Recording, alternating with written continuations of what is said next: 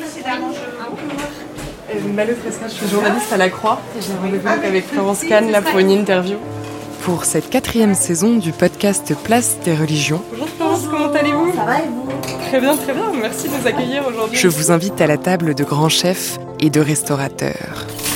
Bonjour Thierry Marx. Bonjour. Avec eux, j'échangerai sur le poids des croyances dans la cuisine. Je voudrais que cette cuisine ashkénaze, elle soit modernisée encore, mais je veux pas que ce soit une cuisine de ghetto qui va se fossiliser euh, et puis s'éteindre.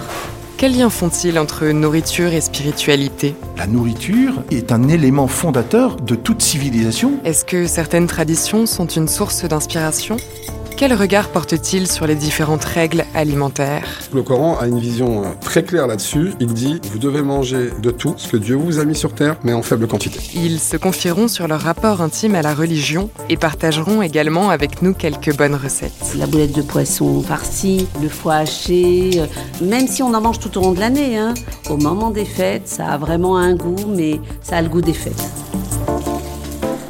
Je vous donne rendez-vous pour cette quatrième saison à partir du mercredi 29 septembre. L'art culinaire, c'est ça, c'est donner de la mémoire à de l'éphémère, c'est de transformer des produits qui viennent du vivant. Ça a de toute façon, de fait, une forme de spiritualité.